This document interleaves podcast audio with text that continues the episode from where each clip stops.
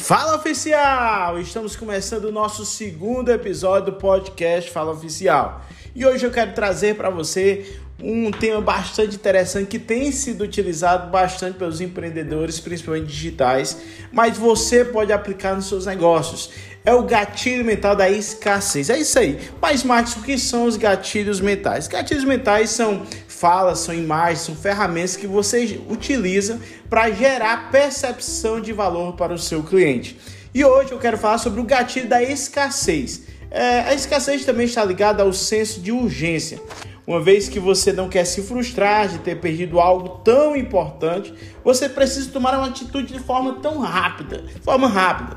Por esta razão, é um dos gatilhos mais utilizados nos dias atuais pelos empreendedores. Para vocês terem ideia, recentemente um aplicativo, uma rede social foi lançada, o Clubhouse. Esse Clubhouse eles lançaram com um, com um gatilho de escassez muito grande que gerou realmente muito valor. Eu acredito que o que mais tenha gerado valor para esse Clubhouse, para o Clubhouse, foi o gatilho da escassez. Como assim?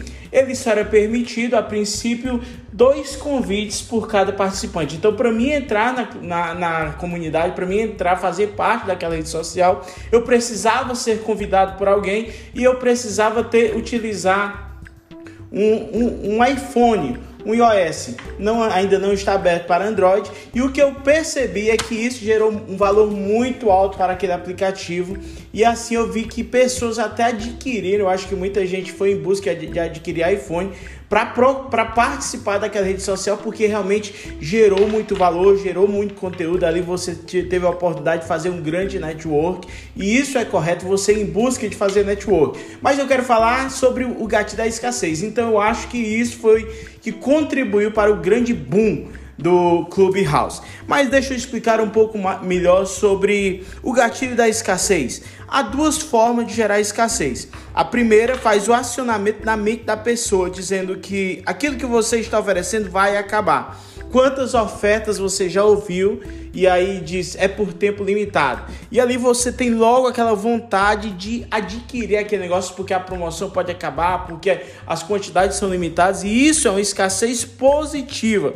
Agora existe a segunda escassez, que é a escassez negativa, que é quando a pessoa se controla por medo de crescer, por medo de investir. Nós estamos em um período de pandemia e muitos empreendedores recuaram. Muitos empreendedores, lógico, com o pé no chão, deixaram de fazer alguns investimentos, deixaram de investir nos seus negócios, deixaram de investir em, em outros negócios, né? Então, com esse gatilho de escassez, as pessoas ficam paralisadas, as pessoas se privam de partir para, um, para a frente. Então, a maioria das pessoas o gatilho da escassez tanto no positivo quanto no negativo.